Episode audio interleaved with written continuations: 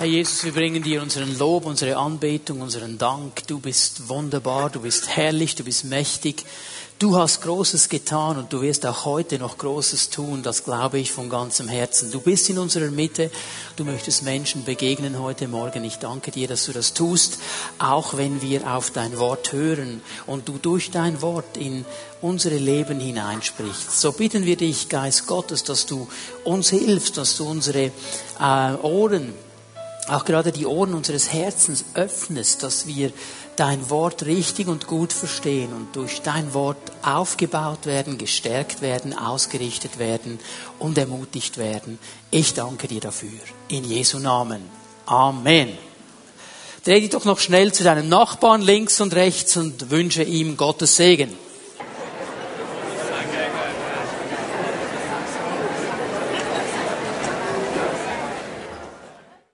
Wie gut kennst du Gott?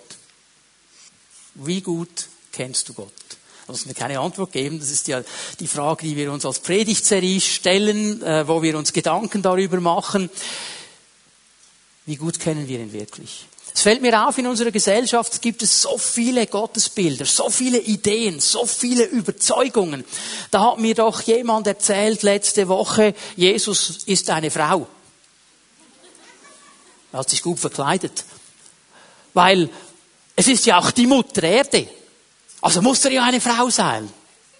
Also ich hoffe nicht, dass jemand hier jetzt das Gefühl hätte, Jesus sei eine Frau. Aber ich bin mir nicht so sicher, ob die Leute, die hier regelmäßig im Gottesdienst sind, wirklich ein sauberes biblisches Bild von Gott haben. Ob wir wirklich in allen Bereichen verstanden haben, wer der Herr ist, so wie die Bibel ihn uns zeigt, oder ob da auch gewisse Ideen, Überzeugungen und Prägungen noch da sind, die, wenn wir es an der Bibel messen, nicht bestehen können. Und darum wollen wir hineingehen ins Wort Gottes und versuchen herauszufinden, herauszuschälen, wer Gott ist, was uns die Bibel sagt über sein Wesen, über seinen Charakter. Und zwei wichtige Bereiche haben wir bereits gesehen. Wir haben gesehen, dass Gott allwissend ist. Er weiß alles. Er kennt jede Situation. Es gibt keine Geheimnisse vor ihm. Er ist allwissend. Wir haben gesehen, dass er allgegenwärtig ist. Er ist in jeder Situation gegenwärtig. Es gibt nichts, das seiner Aufmerksamkeit irgendwo entgeht. Er ist allgegenwärtig. Und heute wollen wir darüber sprechen, dass Gott eben nicht nur allwissend und allgegenwärtig ist, sondern eben auch allmächtig. Er hat alle Kraft, alle Macht, alle Energie, wie immer du das nennen willst, er hat es. Es ist in ihm vereint und er ist die Quelle aller Kraft und aller Energie. Es fällt mir auf, dass dieses Thema Kraft, Energie und so weiter auch in unserer Gesellschaft immer wieder diskutiert wird, gerade sehr aktuell, nicht erneuerbare Energien, dann oft im Zusammenhang mit Strom und Energiegewinnung. Wie können wir das erneuern? Gibt es saubere Energie? Und in diesem Zusammenhang äh, ist mir etwas Interessantes aufgefallen. Ich habe so gelesen, dass die Sonne, die Sonne in ihrer Energie liefert der Schweiz jährlich 220 mal mehr Energie, als das wir überhaupt brauchen. So die reine Sonnenenergie liefert der Schweiz jährlich 220 mal mehr Energie, als das wir verbrauchen. Das hat mich beschäftigt. Also nicht, dass ich jetzt irgendwie das Gefühl gehabt habe, jetzt kaufen wir Solarpanels ein und weiß ich was. Aber weißt du, was mich beschäftigt hat? Die Sonne ist so stark, so kraftvoll, so voller Energie. Gott hat sie gemacht. Gott hat sie gemacht. Das heißt, er ist noch stärker. Er ist noch kraftvoller. Er hat noch mehr Energie. Und wenn wir schon begeistert sind von, von der Sonnenenergie, wie viel mehr müssen wir begeistert sein von der Energie des Schöpfers der Sonne, der viel mehr Kraft hat, als die Sonne es jemals haben wird. Und da wollen wir miteinander ein bisschen hineingehen und verstehen, Gott ist allmächtig. Er hat alle Kraft, alle Macht, alle Energie. Ich möchte mit euch eine Stelle lesen aus dem Propheten Jeremia. Jeremia 32, Vers 17. Jeremia 32, Vers 17. Jeremia, ein Prophet, der mit dem Herrn unterwegs ist, der ja auch einiges verstanden hat in seiner Beziehung mit Gott, wer Gott ist, der sein Gegenüber kannte. Und hier so in, in Jeremia 32, 17 kommt mir das entgegen. Er macht sich Gedanken über den Herrn und als er sich bewusst macht, wer Gott ist, da flippt er richtig aus und er sagt, ach Herr, Herr, sieh, du hast den Himmel und die Erde gemacht mit deiner großen Kraft und deinem ausgestreckten Arm, übrigens ein Bild auf den Heiligen Geist. Die Bibel im Alten Testament vom ausgestreckten Arm Gottes spricht, ein Bild auf den Heiligen Geist. Nichts ist dir zu wunderbar, sagt die neue Zürcher Übersetzung. Im Hebräischen steht hier wörtlich, nichts ist dir unmöglich. Und es scheint mir, dass dieser Prophet, der ja den Herrn kannte, mit ihm unterwegs ist, immer wieder von ihm gehört hat, plötzlich realisiert, er schaut sich die Schöpfung an, er schaut sich dieses wunderbare Universum an, das Gott geschaffen hat und sagt, wow, Du bist noch viel stärker. Was sollte dir unmöglich sein? Es gibt keine Situation, wo du nicht genug Kraft hast. Es gibt keine Situation, wo du nicht genug Energie hättest. Es gibt überhaupt gar nichts, das dich übersteigen kann. Gott ist allmächtig. Alle Kraft, alle Energie, alle Power, alle Autorität, wie immer du es nennen willst, ist bei ihm. Er ist der allmächtige Gott. Er ist voller Kraft, er ist voller Größe, er ist voller Majestät. Er hat unlimitierte Kraft. Wir haben eine limitierte Kraft. Unsere Kraft reicht bis zu einem gewissen Punkt und dann ist's am Ende. Gott hat unlimitierte Kraft. Er kann dann noch lange weitermachen, wenn wir schon lange nicht mehr können. Er hat unlimitierte Kraft. Und manchmal gehst du ja in ein Geschäft und da sagt dir der Verkäufer, oh, wir haben eine limitierte Aktion, die läuft nur noch diese Woche. Oder das ist eine Limited Edition, die bekommen Sie nur jetzt. Das ist bei Gott nicht so. Seine Kraft ist nicht limitiert. Da gibt es nicht ein Sonderangebot, greift zu, diese Woche, nächste Woche ist nichts mehr da. Es ist unlimitiert. Er kann Kraft freisetzen, wie er will. Er hat immer noch genug, unlimitiert. Er wird nie müde. Wenn wir kraftlos sind, dann werden wir irgendwann müde. Dann mögen wir nicht mehr weiter. Er wird nie müde. Er wird nie müde. Er kann machen und machen und Kraft freisetzen. Er wird nie müde. Überhaupt gar nie. Er ist der allmächtige Herr. Was können wir noch sagen? Er ist nie frustriert. Unsere Kraftlosigkeit macht uns manchmal frustriert oder hinterlässt uns frustriert. Wir hätten uns doch so gerne das jetzt gewünscht, vielleicht mit deinem neuen Mountainbike mal über irgendeinen Pass zu fahren und du bist gut gestartet und irgendwann in der Mitte ist deine Lunge schon halb vorne über dem Lenker und noch ein paar Meter mehr und du hast es nicht geschafft, auf die Passhöhe zu kommen. Das Schöne an der Passhöhe ist, wenn du oben bist, geht's hinten wieder runter, oder? Du hast es nicht geschafft, weil du einfach nicht mehr konntest. Frustriert. Kraftlosigkeit bringt eine Frustration in uns, weil wir uns so gewünscht hätten, dass wir es schaffen und wir schaffen es nicht. Gott ist nie frustriert, weil er hat immer genug Kraft und immer genug Kraft vorliegt. Bei ihm gibt es nie eine Grenze. Alles, was er tut, fällt ihm leicht. Es gibt Dinge, die du tun musst, vielleicht in deinem Haushalt, vielleicht in deinem Beruf, vielleicht in der Kindererziehung, wo auch immer, die fallen dir überhaupt nicht leicht. Du brauchst eine massive Kraftanstrengung, um es zu tun. Gott fällt alles leicht. Alles locker. Sogar Staubsaugen, Staubwischen, Fenster putzen, ihm fällt alles leicht. Er hat genug Kraft für alles. Nichts ist für ihn zu schwer. Es gibt nichts, was zu schwer ist. Er, es ist einfach für ihn, alle Gebete zu beantworten. Schon mal zu hören und dann noch zu beantworten. Für ihn einfach. Er ist allmächtig. Es gibt kein Problem für ihn. Er hat das ganze Universum erschaffen. Gott ist allmächtig. Bei ihm ist alles möglich. Ich möchte mir mit euch zusammen heute Morgen drei Punkte anschauen. Ich möchte mir erstens anschauen, gibt es denn im Wort Gottes Beweise dieser Allmacht? Warum können wir sagen, Gott ist allmächtig? Im zweiten Punkt möchte ich kurz darüber sprechen, wie wir diese Kraft Gottes in unserem Leben anwenden. Und ich mache hier schon mal eine klare Eingrenzung. Oft, wenn man über die Kraft Gottes spricht, eine Predigt hört, ein Buch liest, dass man ganz schnell im Bereich der Geistesgaben, im Bereich der Salbung, im Bereich der Kraftwirkungen des Heiligen Geistes, das sind alles geniale Dinge. Ich kämpfe dafür, dass der Geist Gottes sich mehr bewegt. Ich bete dafür, dass die Geistesgaben aktiver sind. Ich bete dafür, dass die Salbung zunimmt. Da kämpfe ich dafür, da bin ich Pfingstler bis in den hintersten Knochen meines Skeletts. Aber volle Kanne. Aber darüber werde ich heute Morgen nicht sprechen. Weil, weil wir manchmal zu sehr nur diese Seite fokussieren, vergessen wir andere Bereiche. Und ich möchte über einen Bereich sprechen heute Morgen, den wir alle kennen und von dem wir vielleicht noch nie gedacht, daran gedacht haben, dass Gott uns Kraft gibt in diesem Bereich und wie wir sie anwenden können. Und dann natürlich ein dritter Punkt, wie kommt die Kraft Gottes denn in mein Leben rein? Wie kommt sie da rein? Nun, Beweise der Allmacht. Ich glaube, der beste Ort, um zu beginnen, ist ganz einfach die Schöpfung. Gott ist der Schöpfer. Die Schöpfung ist ein stiller Zeuge der Allmacht Gottes. Ich weiß nicht, dass es gibt Leute, die sagen, ich glaube nicht an einen Schöpfer. Ich glaube überhaupt nichts. Das ist alles einfach durch Zufall entstanden. Ich möchte niemandem zu nahe treten, aber wenn du das glaubst, dann hast du mehr Glauben als ich.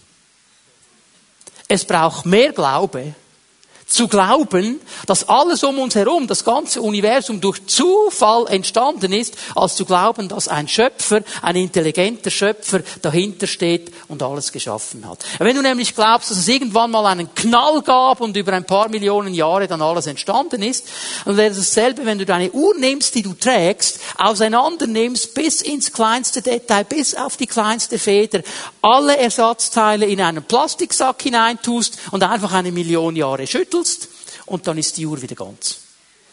Ist das, was du sagst. Ich glaube, da gibt es einen Uhrmacher, um beim Bild zu bleiben. Da gibt es einen Schöpfer. Und die Schöpfung spricht von ihm. Es ist ein Zeuge seiner Allmacht. Lass uns mal Psalm 19 aufschlagen. Psalm 19, die Verse 2 und 3. Die Himmel verkünden die Herrlichkeit Gottes. Das Himmelsgewölbe zeigt, dass es das Werk seiner Hände ist. Ein Zeuge dafür. Ist das Werk seiner Hände. Ein Tag erzählt es dem anderen. Eine Nacht gibt es der anderen weiter. Die Schöpfung um uns herum ist ein konstanter Hinweis, ein konstanter Zeuge auf die Allmacht Gottes. Weißt du, was mich begeistert ist, dass Gott befohlen hat und das ganze Universum entstand. Er hat befohlen und alles kam in Existenz. Ich kann mich erinnern, ich kann mich erinnern an den Moment, wo mir das so richtig klar geworden ist. Ich war ja ein Vollheide. Ich hatte nichts mit dem Glauben am Hut. Gott hat mein Herz berührt. Ich kam hinein in eine Gemeinde. Da war eine Evangelisation und eines Abends war da dieser Sänger. Und ich kann euch sagen, was der gesungen hat da mit seiner Gitarre überhaupt nicht mein Stil. Also über, überhaupt gar nicht. So Jahrgang 1920, oder? Stilmäßig, also ich absolut nicht das, was ich mir anhöre.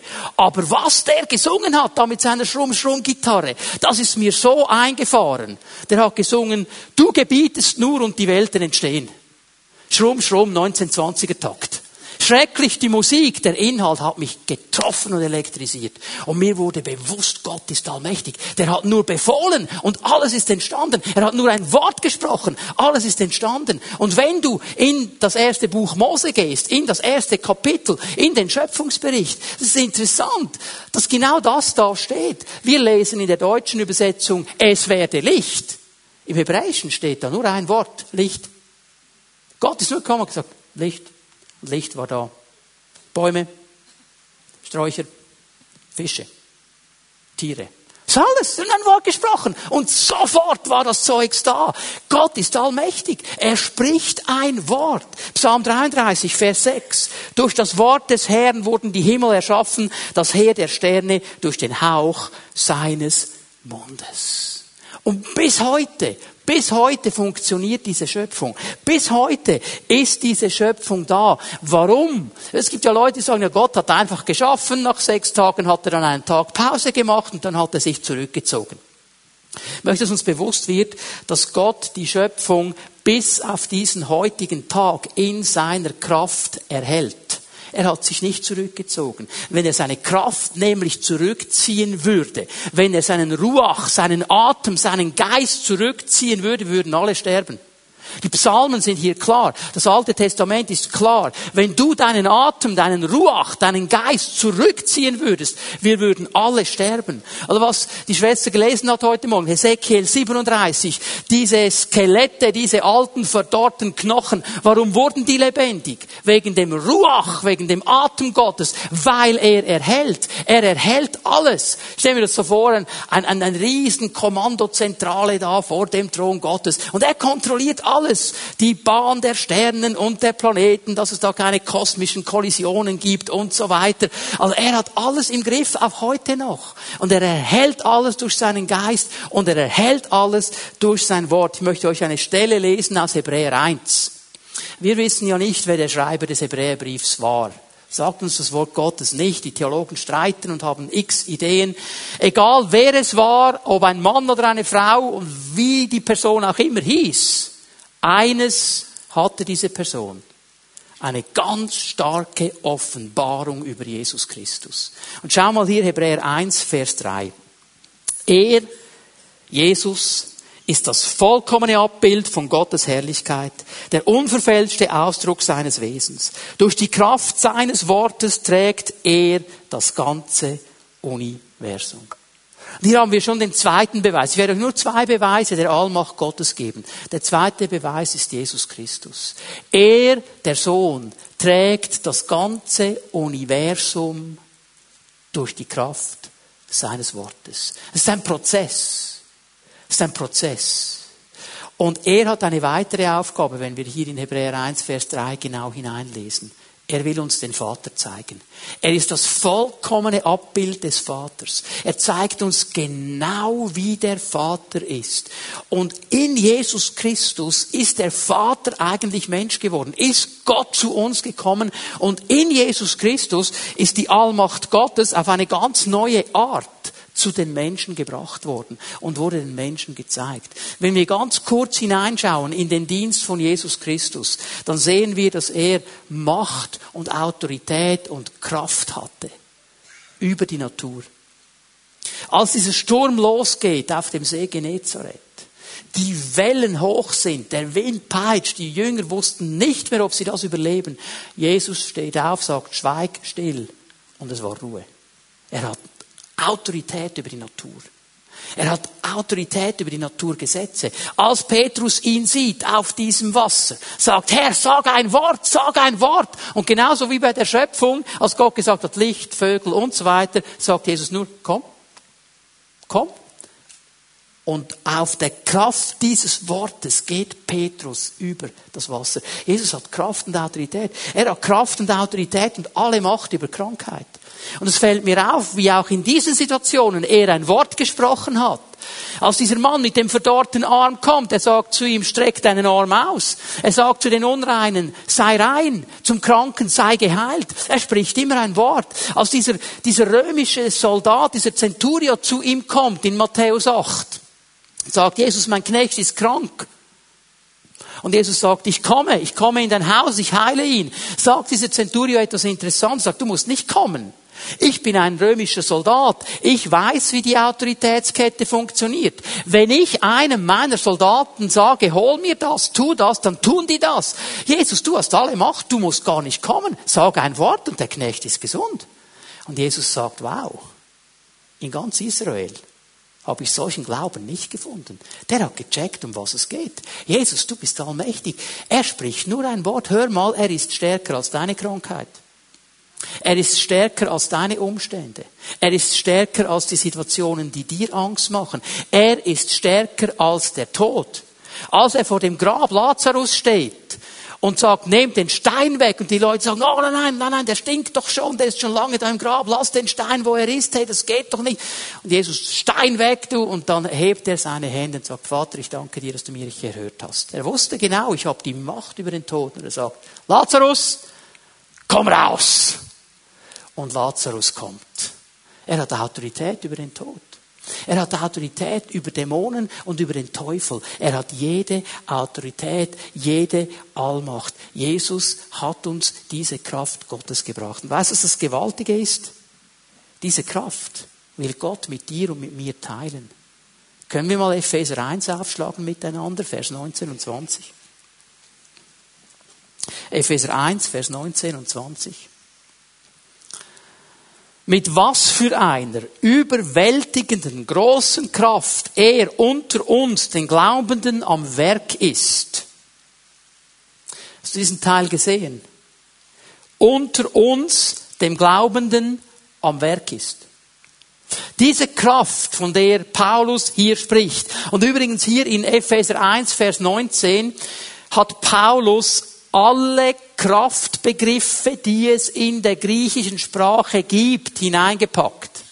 Er will damit sagen, alle Kraft. Es gibt nicht mehr Kraft als diese Kraft. Es gibt nicht mehr Kraft. Es kann niemand kommen und sagen, ich habe noch ein bisschen mehr Kraft. Es ist alle Kraft, die ganze Allmacht Gottes und die ist an uns, den Glaubenden, am Werk. Es ist dieselbe gewaltige Stärke, mit der er am Werk war, als er Christus von den Toten auferweckte und ihm in der himmlischen Welt den Ehrenplatz an seiner rechten Seite gab. Diese Auferstehungskraft, als Jesus von den Toten auferweckt worden ist, als die ganze Macht des Todes zerbrochen wurde, an diesem Ostermorgen, diese Kraft ist in dir und mir wirksam. Halleluja. Seid ihr noch da? Sag mal deinem Nachbarn, diese Auferstehungskraft ist in dir wirksam. Vielleicht muss er ein bisschen laut sagen, dass er es glaubt.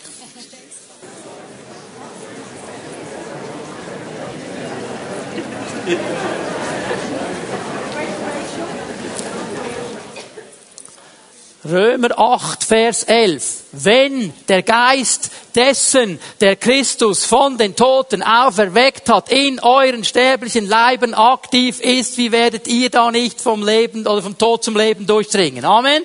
Es ist diese Kraft in uns. Er möchte sie mit uns teilen. Er möchte sie uns schenken. Es ist dieselbe Auferstehungskraft, die Jesus aus dem Tod geholt hat.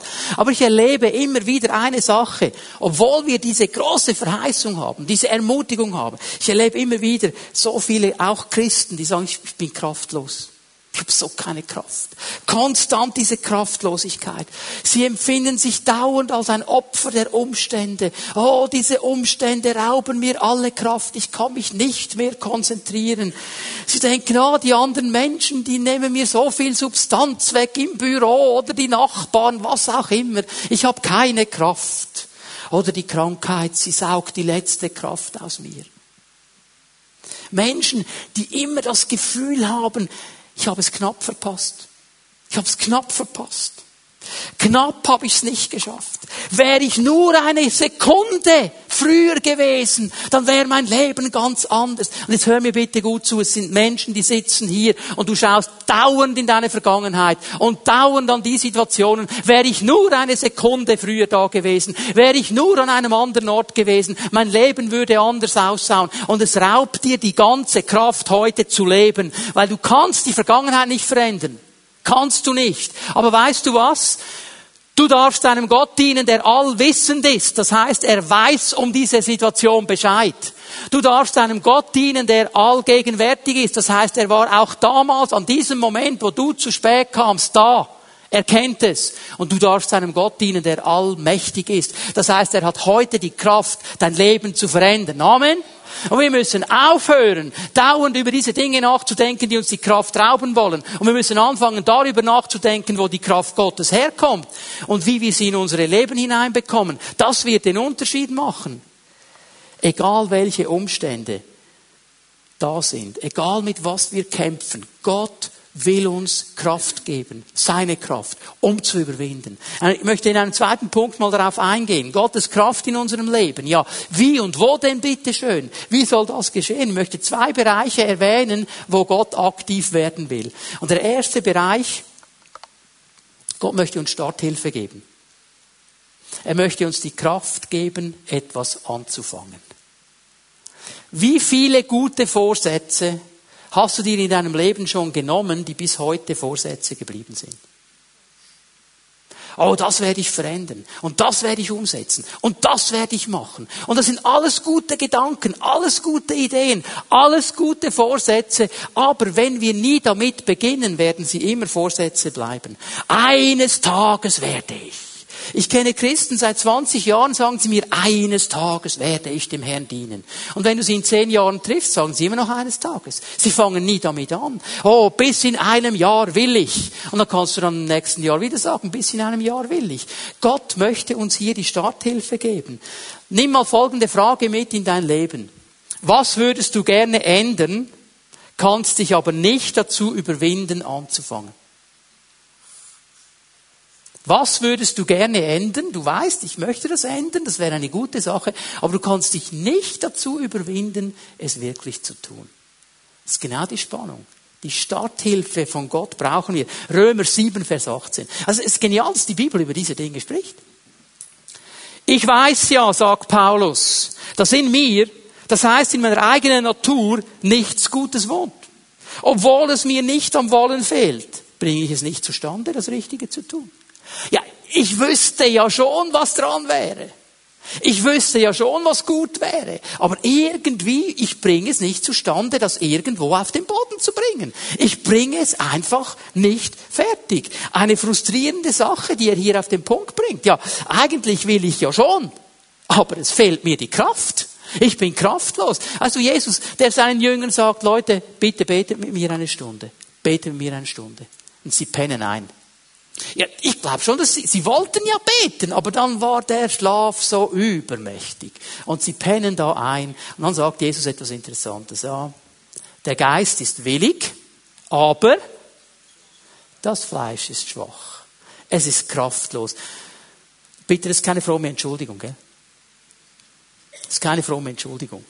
Weil Gott uns nämlich helfen möchte, dieses schwache Fleisch in seiner Kraft zu überwinden. Aus uns selber werden wir das nicht schaffen. Aus uns selber können wir das schwache Fleisch nicht überwinden. Aber wenn die Kraft Gottes in unsere Leben kommt, dann können wir überwinden.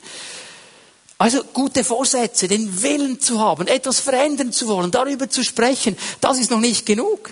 Weil es kann hier ein Kreislauf entstehen. Du fängst dann vielleicht irgendwann doch mit etwas an und du merkst, jetzt habe ich aber die Kraft nicht mehr und ich kann nicht mehr und ich will nicht mehr und äh, dann hörst du auf und dann kommt noch jemand in der Hauszelle auf die absolut dämliche Idee, dich zu fragen, wie es dir geht.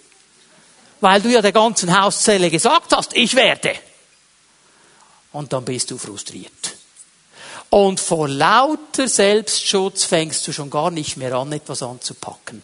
Vor lauter Selbstschutz, weil du hast es ja schon ein paar Mal versucht und du wirst wieder frustriert sein, fängst du gar nicht damit an. Hier möchte Gott dir Starthilfe geben. Hier setzt diese gute Nachricht ein, weil Gott will dir die Kraft geben, er will dir die Befähigung geben, einen Prozess der Veränderung anzufangen.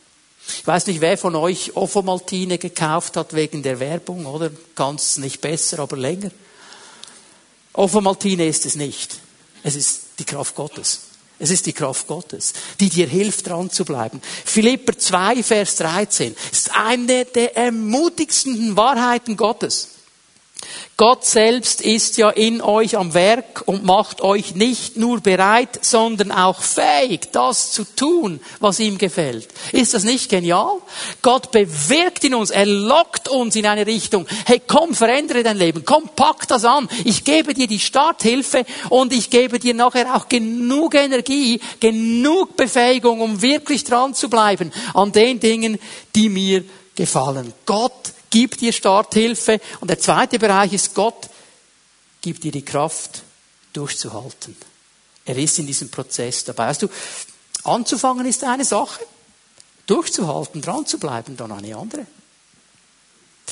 Gott will dir beides geben. Und ich gebe euch hier auch mal zwei Bibelstellen, Psalm 6, Vers 3 und 4. Der Psalmist kannte das. Erbarme dich über mich, Herr, denn ich bin kraftlos wie ein welkes Blatt.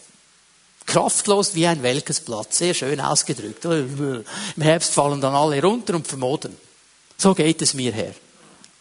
Heile mich, denn der Schreck sitzt mir in allen Gliedern. Er weiß die Kraft, die Kraft, die kommt vom Herrn. Gebe euch eine zweite Stelle. Prediger 2, Vers 11. Das könnte ein Schweizer sein, der das geschrieben hat. Prediger 2, Vers 11. Hör mal zu. Doch als ich alle meine Werke ansah, die meine Hände vollbracht hatten, und alles, was ich mit Mühe und Arbeit geschaffen hatte, siehe, da war alles nichtig und ein Greifen nach Wind. Und es gab keinen Gewinn unter der Sonne. Er schaut zurück auf sein Leben und sagt, all meine Mühen, all meinen Einsatz, alles hat überhaupt nichts gebracht. Es ist alles nur ein Haschen nach Wind. Hast du mal versucht, den Wind einzufangen? Viel Vergnügen. Das ist absolut frustrierend, wirst du nie schaffen. Aber weißt du, ähm, Lebenskrisen, Burnout, Midlife Crisis, das ist keine Erfindung unserer Gesellschaft.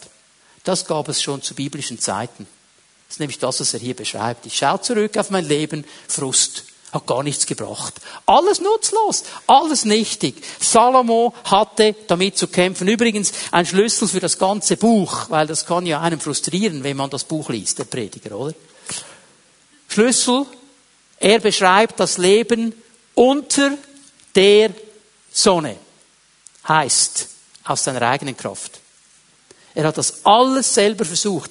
Erst im letzten Kapitel des Buches kehrt er zurück zum Herrn und findet wieder Erfüllung. Das ist der Schlüssel, um das Buch einzuordnen. Er beschreibt eigentlich das Leben eines Menschen, der ja schon wüsste, dass Gott da wäre, aber aus seiner eigenen Kraft versucht, all die Dinge zu haben, ein schönes Leben zu haben, eine gute Zeit zu haben, das Leben zu genießen, unter der Sonne, sagt, ist alles Haschen nach Wind. Bringt alles keine Erfüllung. Ist alles nicht das Richtige. Es geht nur dann, wenn ich die Kraft von Gott habe. Wenn wir versuchen, aus eigener Kraft zu leben, Egal wie stark du bist, egal wie viel Willen du hast, egal wie viel Stamina du in dir trägst, irgendwann wirst du scheitern. Wir können es nicht selber schaffen. Es geht nicht nur darum, dass wir aus unserer Kraft etwas erreichen. Es geht darum, die Kraft zu haben, durchzuhalten. Es geht darum zu verstehen, dass Gott uns diese Kraft schenken möchte. Dass wir uns ihm immer wieder ausliefern müssen, dass seine Kraft in unsere Leben hineinkommt. Ich gebe euch noch eine bekannte Bibelstelle. Du kannst mal aufschlagen, Jesaja 40. Ich werde dann ab Vers 28 lesen, werde euch aber zuerst den Zusammenhang dieser Stelle aufzeigen. Ich gehe davon aus, dass einige von euch diesen Vers oder diese ganzen Verse äh, zu Hause am Kühlschrank haben oder irgendwo ein Poster haben oder auf deiner Bibel. Aber der Zusammenhang ist hier wichtig. Der Zusammenhang ist folgender. Israel ist eigentlich in einer Bedrohung, eigentlich im Exil in Babylon und hier spricht der Herr hinein. Und im Vers 25 in Jesaja 40 macht er ihnen noch einmal klar, ich bin unvergleichlich. Ich bin, es gibt niemand, der sich mit mir messen kann, niemand, der sich mit mir vergleichen kann. Ich bin unvergleichlich. Und er sagt das hinein in eine total schlimme Situation, in eine miese Situation. Und er will damit sagen, hey Leute, auch in deiner miesesten Situation bin ich immer noch allmächtig bin ich immer noch unvergleichlich, habe ich immer noch alles in der Hand. Im Vers 26 weist er sie noch einmal darauf hin, ich bin der Schöpfer, ich habe alle Macht, ich kann alles verändern, ich bin allmächtig. Und dann in Vers 27 sagt er etwas ganz Wichtiges, ich habe euch nicht vergessen. Ich habe euch nicht vergessen. Ihr habt das Gefühl, ich hätte euch vergessen. Und ich möchte dir das sagen heute Morgen, Gott hat dich nicht vergessen. Er weiß, wo du wohnst. Er hat deine Adresse. Auch wenn du umgezogen bist. Er weiß alles. Er hat dich nicht vergessen. Wir haben so schnell das Gefühl, er hat mich vergessen. Er hat uns nicht vergessen. Jetzt lass uns mal diese Stelle anlesen. Jesaja 40, Vers 28. Hast du es nicht erkannt? Hast du es nicht gehört? Ein ewiger Gott ist der Herr, der die Enden der Erde geschaffen hat. Er ermattet nicht, er wird nicht müde, seine Einsicht ist unerforschlich. Ich habe dich nicht vergessen, weil ich etwa eingeschlafen wäre. Ich habe dich nicht auf die Seite gelegt, wenn ich, weil ich nicht wüsste, was ich machen sollte in dieser Situation. Ich bin auch nicht müde geworden. Ich bin hier. Ich bin hier. Und dann kommt diese ganz gewaltige Ermutung. Dem Ermatteten gibt er Kraft.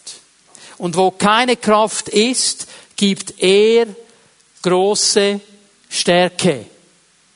Die Kraft kommt von ihm. Wir ermatten. Menschen werden müde. Das ist in der Natur der Sache drin. Das ist so aber die Kraft kommt von ihm und er möchte diese Kraft geben, wenn du müde bist. Er möchte dir Kraft geben, wenn du nicht mehr weiter weißt. Seine Stärke, seine Kraft. Und junge Männer ermatten und werden müde. Auch die Jungen, die mögen vielleicht ein bisschen länger noch als die Alten, aber auch die werden müde. Auch da ist irgendwann eine Grenze. Männer straucheln, unvermeidlich. Das ist unvermeidlich.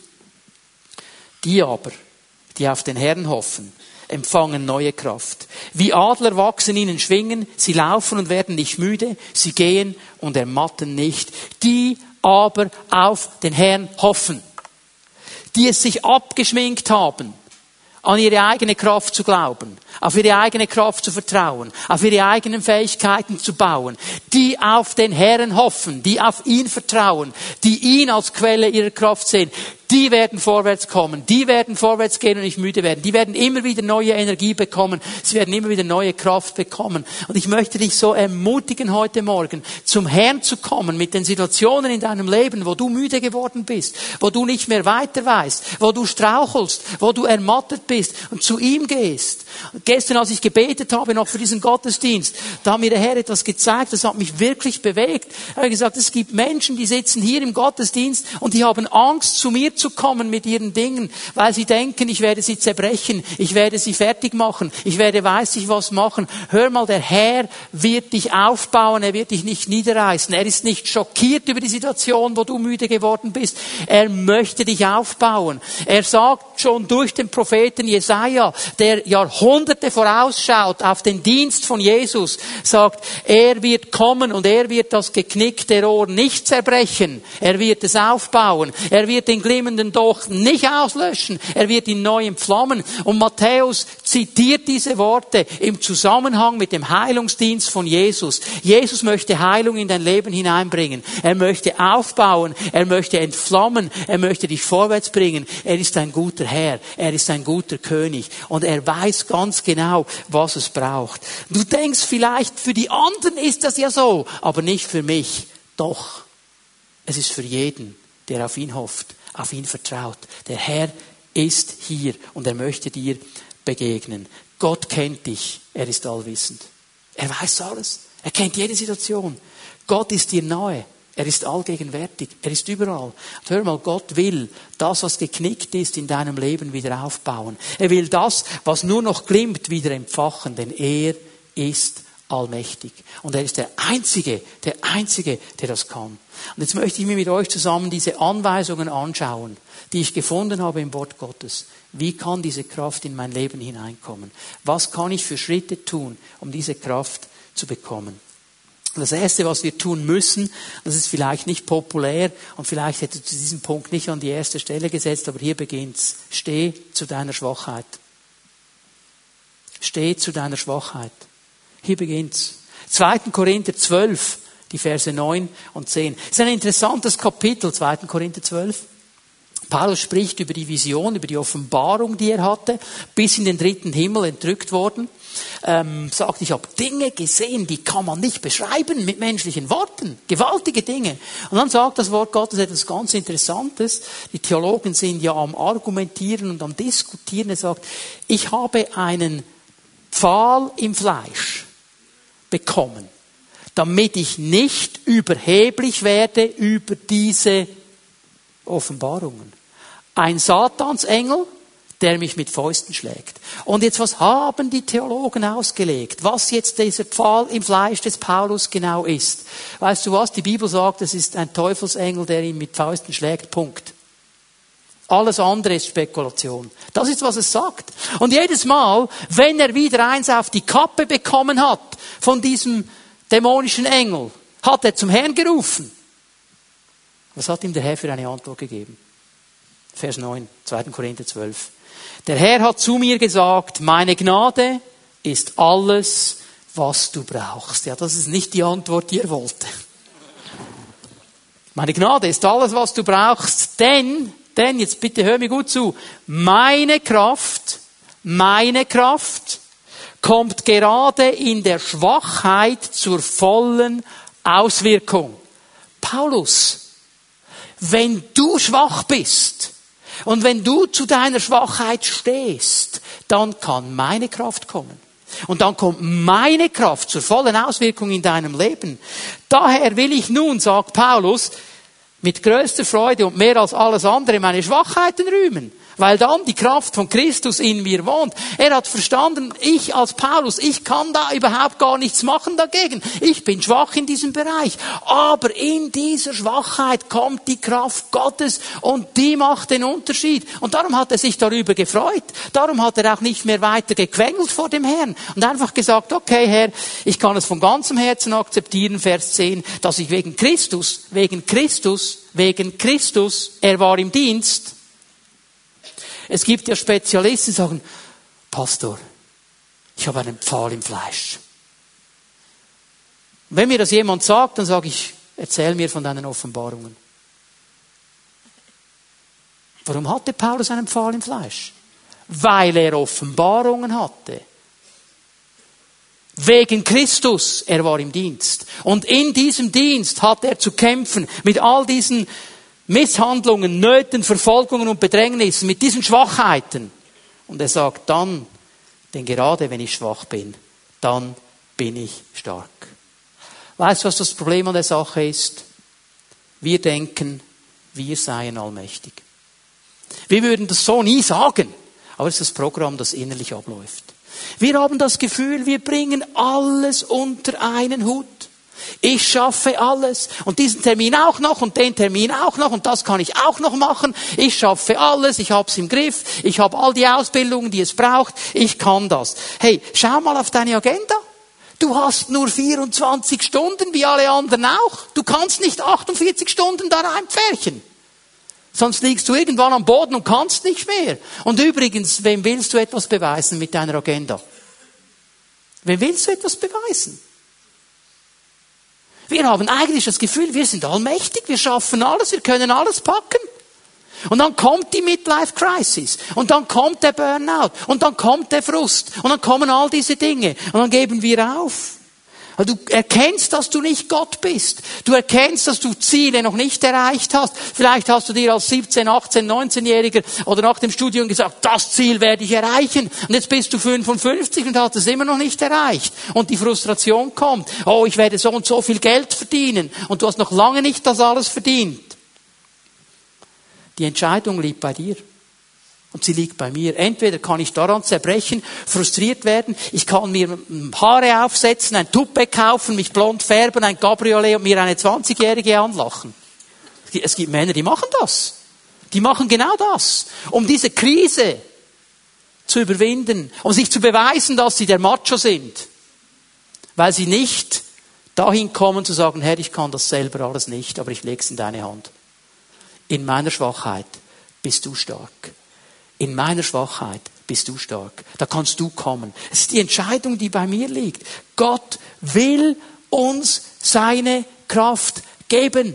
Er will sie uns schenken. Wir müssen das verstehen. Aber es beginnt damit zu sagen, Herr, ich kann es selber nicht. Ich muss zu meiner Schwachheit stehen. Also es ist ganz, ganz schwierig in unserer Gesellschaft. Weil der, der Schwäche zugibt, der hat verloren. Aber im Reich Gottes hat er gewonnen. Weil das Reich Gottes nach den Gesetzmäßigkeiten Gottes funktioniert. Und Gott sagt, da wo du schwach bist, da komme ich mit meiner Kraft. Und das wird den ganzen Unterschied machen. Das wird alles verändern. Und die Kirchengeschichte kennt Situationen um Situationen um Situationen, wo schwache Menschen in ihrer Schwachheit gegangen sind und Gott hat sie gebraucht. In einer gewaltigen Art und Weise. Weil sie sich nicht zu schade waren zu sagen, ich bin schwach, Herr, aber das ist der Auftrag, den du mir gegeben hast. Und ich werde in deiner Kraft gehen. Und das gilt genauso für dich und für mich. Der zweite Schritt, den wir gehen müssen, auch hier keine große Offenbarung, ist Glauben. Glauben. Markus 9, Vers 23. Wenn es dir möglich ist, sagst du, entgegnete Jesus, diesem Mann hat gesagt, Jesus, wenn du was kannst, oder? Für den, der glaubt, ist alles möglich. Jesus sagt, für den, der sein Vertrauen auf den allmächtigen Gott setzt, ist alles möglich, weil Gott allmächtig ist. Oft limitieren wir Gott durch unseren Glauben, durch unsere Überzeugung, auch oft durch unsere Frustrationen, weil wir vielleicht sagen, oh, ich habe es schon so viele Male versucht hat nicht funktioniert. Hat mich damit arrangiert. Wisst ihr, es macht mich so traurig, wenn Christen mir das sagen. Wenn Christen mir sagen, ich habe so viele Male versucht, es hat nicht funktioniert. Ich habe aufgegeben. Weißt du was, es gibt Dinge in meinem Leben, ich kämpfe und bete seit Jahrzehnten. Ich habe es nicht erreicht. Aber ich will nicht aufgeben bis zu meinem letzten Atemzug. Solange ich hier auf dieser Erde lebe, will ich sagen, Herr, ich glaube dir, dass du es umsetzen kannst. Ich glaube dir, dass es kommt. Ich glaube dir, dass du allmächtig bist. Ich will nicht aufgeben. Ich will mich nicht arrangieren mit Dingen, die so im Wort Gottes nicht stehen. Ich will dranbleiben und glauben. Ich möchte dir zwei Fragen weitergeben, die du in dieser Woche mal darüber nachdenken kannst. Was glaubst du, möchte Gott in deinem Leben tun? Was glaubst du, möchte Gott in deinem Leben tun? Und dann definierst du schon mal deinen Glauben. Und die zweite Frage, und die ist ebenso wichtig, was glaubst du, möchte Gott durch dein Leben tun? Gott hat uns immer einen Auftrag. Wir sind immer in seinem Dienst. Er möchte nicht nur in meinem Leben Dinge tun, er möchte auch durch mein Leben Dinge tun. Ich muss lernen, mich hier zu fragen, Herr, was glaube ich? Was glaube ich? Weil das wird definieren, was kommen wird. Es wird definieren, was kommen wird. Der dritte Schritt, sprich im Glauben. Fang an, Worte des Glaubens auszusprechen. Fang an, das, was du glaubst, zu formulieren. 2. Korinther 4, Vers 13. In der Schrift heißt es, ich habe mein Vertrauen auf Gott gesetzt, darum habe ich geredet. Ich habe Gott geglaubt, darum habe ich auch ausgesprochen. Der Glaube, der aus diesen Worten spricht, erfüllt auch uns. Auch wir vertrauen auf Gott und deshalb lassen wir uns nicht davon abhalten zu reden und das Evangelium zu verkündigen. Sprich aus, was du glaubst. Sprich diese Worte aus. Ermutige dich und ermutige andere. Gott ist allmächtig. Für ihn ist nichts unmöglich. Fang an, diese Dinge auszusprechen. Fang an, ein Ermutiger zu sein, der andere aufbaut und dich selber aufbaut. Manchmal, wenn du mit Leuten betest, die kommen nach vorne, sie erzählen dir von ihren Situationen. Und dann denkst du, boah, Wahnsinnig, was willst du hier noch machen? Da kommt die ganze Arztgeschichte, das und das und das und das und unheilbar und so weiter. Und du denkst, boah, das erschlägt einem fast, wenn man so viel Not hört. Weißt du, was ich mir angewöhnt habe? Ich habe mir angewöhnt zu sagen, das ist kein Problem für Gott. Das ist kein Problem für Gott. Für mich ist es eins, für Gott nicht. Aber wenn ich dem jetzt sagen würde, boah, das ist, das ist aber schwierig. Also, das ist wirklich extrem schwierig. Also, deine Krankheitsgeschichte ist ja wahnsinnig. Also, das ist echt schwierig. Komm, lass uns beten, dass Gott etwas tut. Das will nicht funktionieren. Aber wenn ich sage, hey, für Gott kein Problem, dann baue ich mich auf und ihn auch noch. Wir müssen lernen, das auszusprechen, was das Wort Gott. Ich habe nicht gesagt, du wirst jetzt sofort geheilt. Ich habe nur gesagt, für Gott ist das kein Problem. Und das ist kein Problem für ihn. Fangen wir an, so zu sprechen. Hey, wenn ich manchmal höre, was in Hauszellen diskutiert wird und einer reißt den anderen runter, dann sage ich, hallo, jetzt haben wir etwas aber total falsch verstanden. Die Hauszelle ist der Ort, wo wir uns aufbauen, wo wir uns ausrichten auf den Herrn, wo wir sagen, Herr, dir ist alles möglich, du bist der große Gott, du bist unser König, wir erwarten von dir dein Wirken. Fang an, diese Dinge auszusprechen. Genauso wie du sagst, oh, es gibt Leute, die sagen, mein Rücken bringt mich um. Mit dem Fuß wird es auch nicht besser. Ich werde nie eine bessere Arbeitsstelle bekommen. Du sprichst dauernd im Glauben, merkst du's? Du sprichst aus, was du glaubst. Ja, wieso sprechen wir nicht aus, dass Gott stärker ist als Rückenschmerzen und heilen kann, dass er den Fuß verändern kann, dass er eine neue Arbeitsstelle geben kann und, und, und, und, und. Sprich im Glauben, sprich im Glauben. Und das vierte, handle im Glauben. Handle im Glauben. Ich möchte euch eine Situation aufzeigen. Josua 3. Das Volk Israel steht vor dem Jordan. Sie wollen hineingehen in das verheißene Land. Der Jordan, sagt uns die Bibel, hatte zu diesem Zeitpunkt Hochwasser. War ein reißender Strom. Das war nicht ungefährlich, da hineinzugehen. Da ging man nicht einfach rein. Das hat gerissen. Und jetzt sagt Gott dem Josua, durch diesen Fluss geht ihr durch. Du schickst die Priester voraus mit der Bundeslade und die gehen. Und wenn dann ihre Füße beim Wasser ankommen, dann werde ich dann etwas tun. Jetzt stell dir mal diese Mutter vor. Mit ihren zwei kleinen Kindern, so zweieinhalb und eineinhalb. Und die hat jetzt die Aufgabe, da hinter den Priestern herzuzotteln und da hineinzugehen. So spinnen die. Ich mit meinen Kindern durch diesen reißenden Fluss, die werden ja ertrinken und ich kann ihnen auch nicht helfen. Und die bekommen Panik und trotzdem muss sie ja mitzotteln, mal hinten schieben sie, oder? Und die Priester sind auch schon vorne. Und wie war das wohl mit den Priestern? Als die da losgingen mit der Bundeslade, abmarschiert, oder? Und irgendwo da vorne der Jordan, dann haben sie gedacht, der Herr macht etwas, der Herr macht etwas, und sie kommen näher und näher und näher. Und das Wasser ist immer noch da. Drei Schritte, zwei Schritte, ein Schritt. Das Wasser ist immer noch da.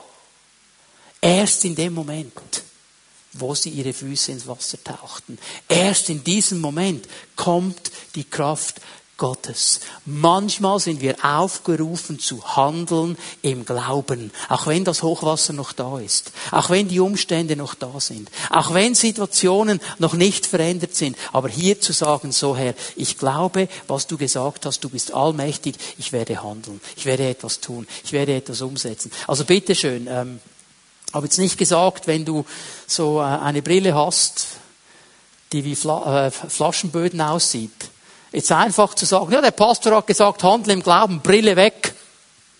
Und dann setzt du ein neues Auto an die Mauer. Okay? Das habe ich nicht gesagt. Wenn du innerlich den Eindruck hast, Gott hat dich geheilt, dann wäre dein Handlungsschritt des Glaubens der, deinem Augenoptiker anzurufen, sagen, Augenoptiker, ich bin geheilt, aber ich werde noch vorbeikommen, damit du es checkst. Okay? Also, keine Dummheiten machen. Das ist kein Aufruf für Dummheiten aber eine Herausforderung des Glaubens. Ja, es gibt Spezialisten, ja, okay, also ich habe kein Geld, aber jetzt gebe ich, schreibe ich einfach ein paar Schecks und dann wird der Herr die schon decken. Habe ich dir nicht gesagt. Bitte komm da nicht zu mir. Das habe ich dir nicht gesagt. Okay? Aber Gott wird uns herausfordern. Er wird uns herausfordern. Hast du mal überlegt, als er diesen Unreinen gesagt hat, seid rein, geht zum Priester. Das war ihr, das war ihr Handlungsschritt im Glauben. Die mussten nämlich loszotteln und zum Priester gehen. Und weißt du, was dann abging in ihnen? Ja, und wenn ich jetzt trotzdem nicht rein bin? Und wenn es jetzt nicht funktioniert hat? Und wenn sie jetzt zurückkommt, bevor ich beim Priester bin? Das war ihr Handlungsweg. Handle im Glauben. Gott möchte uns seine Kraft geben. Es fängt damit an, dass wir zu unserer Schwachheit stehen. Dass wir glauben, dass er den Unterschied macht. Dass wir im Glauben sprechen und im Glauben handeln. Ich lade euch ein, dass wir aufstehen miteinander. Lobpreisgruppe wird noch einmal nach vorne kommen. Wir werden einen Moment in die Gegenwart Gottes gehen miteinander. Und ich glaube, dass Gott wirklich seine Kraft schenken möchte am heutigen Morgen. Er möchte uns begegnen. Wir werden ein Lied singen, das genau das zum Inhalt hat. Allein deine Gnade genügt die in meiner Schwachheit Stärke mir gibt. Gott möchte uns seine Kraft geben. Ich möchte zusammen mit den Zellenleitern beten heute Morgen, dass die Kraft Gottes in dein Leben hineinkommt. Wo immer der Bereich ist, wo du Schwäche hast, wo immer der Bereich ist, wo du keine Kraft mehr hast, sei es eine Krankheitssituation, sei es eine familiäre Situation in deiner Ehe, mit deinen Kindern, sei es eine Situation an einer Arbeitsstelle, sei es eine Situation, wo du vielleicht in einem Rechtsstreit drin bist und einfach keine Kraft mehr hast, vorwärts zu gehen, sei es irgendwo etwas in deiner Vergangenheit, das bis heute immer zurückkommen will und dir die Kraft rauben will, Gott hat mehr Stärke und er hat mehr Kraft. Er ist stärker als all diese Dinge. Aber es beginnt damit, dass du zu deiner Schwachheit stehst. Und er hat mir gesagt, es gibt so ein paar Schlawiner hier. Die sind hier, die sagen, ja, er hat schon recht. Aber ich werde sicher nicht nach vorne gehen. Das mache ich dann zu Hause mit dem Herrn. Weil sonst würden ja alle sehen, dass ich schwach bin. Eben ja. Das ist genau das Bekenntnis. Das ist nämlich schon das Bekenntnis meiner Kapitulation, wenn ich sage, Herr, ich brauche Hilfe. Ich kann es selber nicht mehr. Und weißt du was? Es wird dir kein Stein aus der Krone fallen. Aber du öffnest den Weg für die Kraft Gottes. Er ist hier heute Morgen. Es sind Menschen hier, die haben eine Krankheitsnot. Egal was es ist, bitte höre, der Herr ist stärker. Der Herr ist der Heiler. Es gibt Menschen hier, du hast während der Verkündigung an Situationen in deinem Leben gedacht. Situationen, Umstände, wo du seit Jahren mit gewissen Bereichen kämpfst, einfach nicht loskommst. Der Herr sagt dir heute Morgen, hör auf, in eigener Kraft zu kämpfen. Werde schwach, gib es zu und kämpf mit meiner Kraft. Und ich werde befreien, weil ich habe mehr Kraft und mehr Autorität. Er ist stärker. Leg doch die Sache in seine Hand. Er hat alle Kraft. Ich möchte bitten, dass die Zellenleiter, die hier sind, gleich jetzt nach vorne kommen, sich bereit machen, mit Menschen zu beten. Matthias und sein Team werden uns in die Anbetung, in den Lobpreis leiten noch einmal. Und während wir anfangen zu singen, darfst du kommen mit dieser Situation vor dem Herrn, darfst du sagen, Herr, ich bin schwach, ich kann das nicht selber, aber deine Kraft, die werde ich nehmen heute Morgen. Und die Kraft Gottes wird kommen. Können wir Jesus anbeten miteinander?